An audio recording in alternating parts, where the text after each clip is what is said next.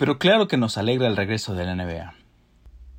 Hola, ¿qué tal? Los saluda Máscara Mágica de este lado del micrófono. Bienvenidos a La Esquina, este podcast que busca abrirse camino en el mundo de la comunicación.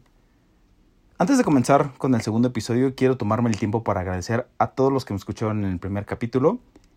Gracias por esa retro, gracias por los comentarios, eh, a quien me mandó un WhatsApp, a quien me escribió por Twitter, por Instagram. De verdad, muchas gracias, lo aprecio mucho. Saludos a Pablo, al Hiche Mórbido, a Krish, a Tavo, abrazo hermano, a todo el crew de MixLR, eh, al Papalow, a Valentin Black, al Cote. Saludos a todos. Eh, si me faltó alguno, hágame llegar su reclamación vía Twitter. En Twitter me encuentran como arroba Máscara, en Instagram como Máscara. Y ahí me pueden reclamar. Eh, ya la próxima los saludaré. Una disculpa y nuevamente gracias. Estamos ya a 30 días de que la NBA, uno de los deportes más vistos a nivel mundial, reanude la temporada 2019-2020. Es una temporada que ya estaba golpeada por el fallecimiento de Kobe Bryant, que con la pausa del COVID pues vino a rematar. ¿Debemos alegrarnos por la vuelta? Por supuesto. Eh, así como nos dio gusto que volviera la Bundesliga, que volviera la Premier, que se está haciendo toda esta estructura para que vuelva la Champions, así nos debe alegrar el regreso de la NBA. Y los que somos amantes del deporte, por supuesto que nos alegra demasiado. O sea, quienes no seguían a Bundesliga y cuando se enteraron que iba a ser el regreso, ahí estaban a las 8 de la mañana tuiteando, viendo, pues tratándose de entrar. Entonces, esto sin duda, este vuelta de la NBA va a ser muy emocionante. Para quienes no son fans, para quienes no han seguido la temporada por completo, ¿Hay motivos para verla? Por supuesto. Creo que la más sencilla y en donde muchos van a llegar a coincidir y la más lógica es ver si la dupla LeBron James Anthony Davis gana el título con los Lakers. Sencilla. No hay que hacernos. Desde el principio de la temporada, en el momento en el que llegó Anthony Davis a los Lakers, las miradas estaban puestas en ver hasta dónde iban a llegar los Lakers. Los Lakers lucen como un equipo poderoso si bien cuando LeBron llega a tener las pausas y, llega a caer un poco el juego del equipo, tienen buena banca. Está, eh, está Kuzma, está Rayon Rondo, está el Caru Show. Entonces, armados, los Lakers están. Y esta es la principal razón por la cual muchos quieren ver esta reanudación. La segunda es la definición por el último sembrado del oeste. Mamita, de verdad, nos estaban regalando un cierre, pero sabroso, de verdad. Candente estaba ahí la parte baja del oeste para definir al último calificado a los playoffs. ¿Quiénes estaban en esta disputa? Los Grizzlies de Jamorant, este novato candidato a novato del año y que no juega como novato.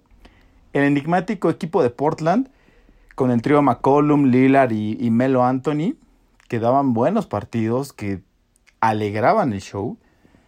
Y por otro lado también están los Pelicans con Zion Williamson, que tú ves un niñote, lo ves jugar básquetbol y lo, ves como eh, se eleva para donkear la pelota, eh, para hacer clavadas. Muy interesante. Eh, si bien no estuvo a principio de temporada por todo este tema de la lesión, y que muchos eh, comentan del peso, eh, que si no es adecuado, que si tiene que trabajar más en su físico.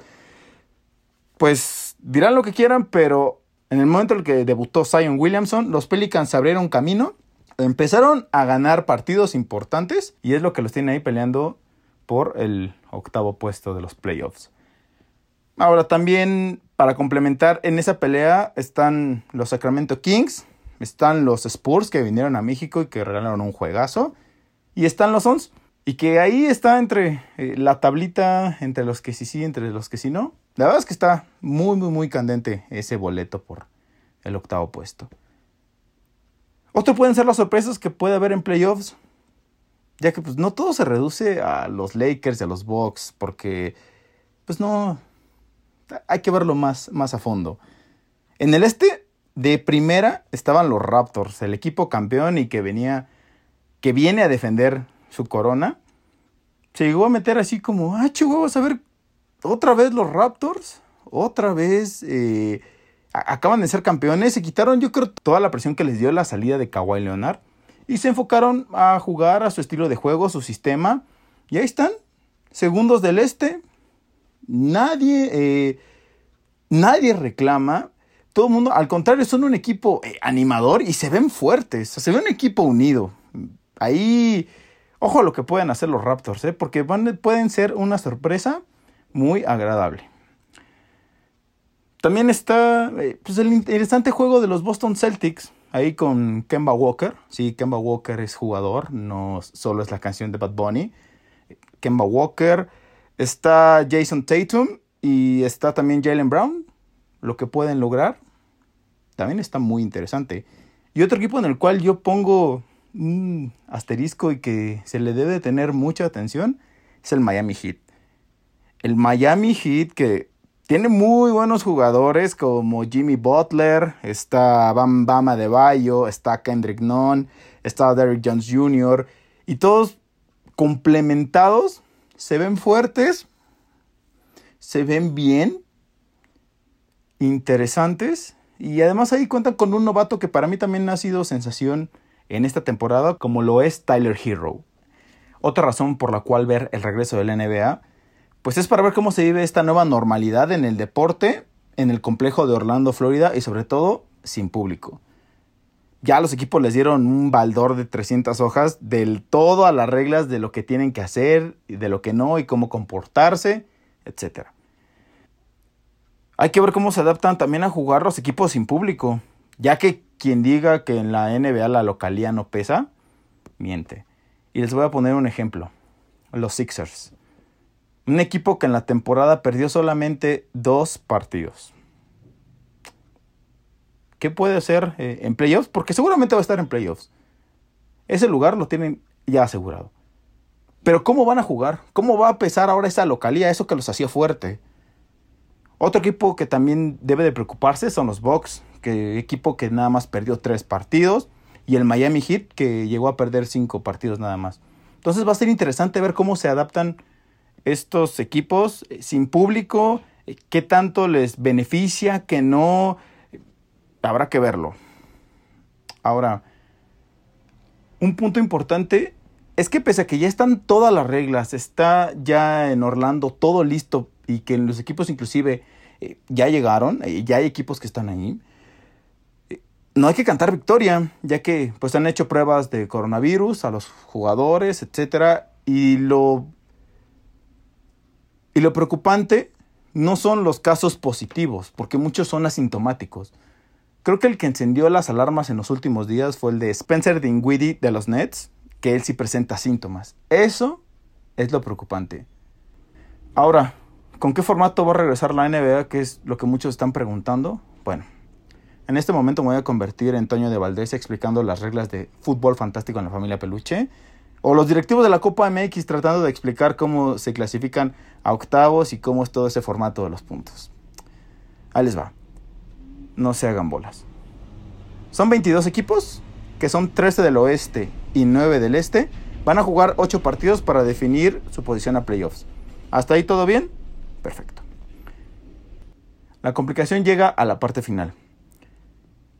Si, entre el octavo y el noveno no hay una diferencia de cinco victorias, ahí es donde se va a jugar un torneito, ellos le llaman un playing tournament, que es un partido entre el octavo y el noveno lugar. Y aquí lo que cuenta es si el octavo lugar gana el primer partido, con eso ya se asegura que avance a la siguiente ronda. En dado caso de que no, se tienen que llegar a jugar esta serie de tres partidos para definir al que avance a la siguiente ronda. Ya lo siguiente, lo que son los playoffs, la verdad ya es formato tradicional, que solo son eh, cuatro rondas por conferencia, ganar cuatro o siete juegos, luego viene la final y todos contentos y felices. Ahora yo te pregunto, ¿vas a ver el regreso de la NBA? ¿Quién crees que llegue a ser campeón de la NBA? ¿Cómo crees que se adapten los equipos a esta nueva normalidad? ¿Tienes tú un equipo favorito? ¿No habías visto la temporada? hazme llegar tus comentarios a las redes sociales. Te dejo mi Twitter que es arroba y en Instagram me encuentras como Máscara. Para despedirme, la recomendación musical de este capítulo es la canción Heaven and Hell de Black Sabbath. Rolón para estos tiempos de pandemia. Muchas gracias, compartan y hasta la próxima.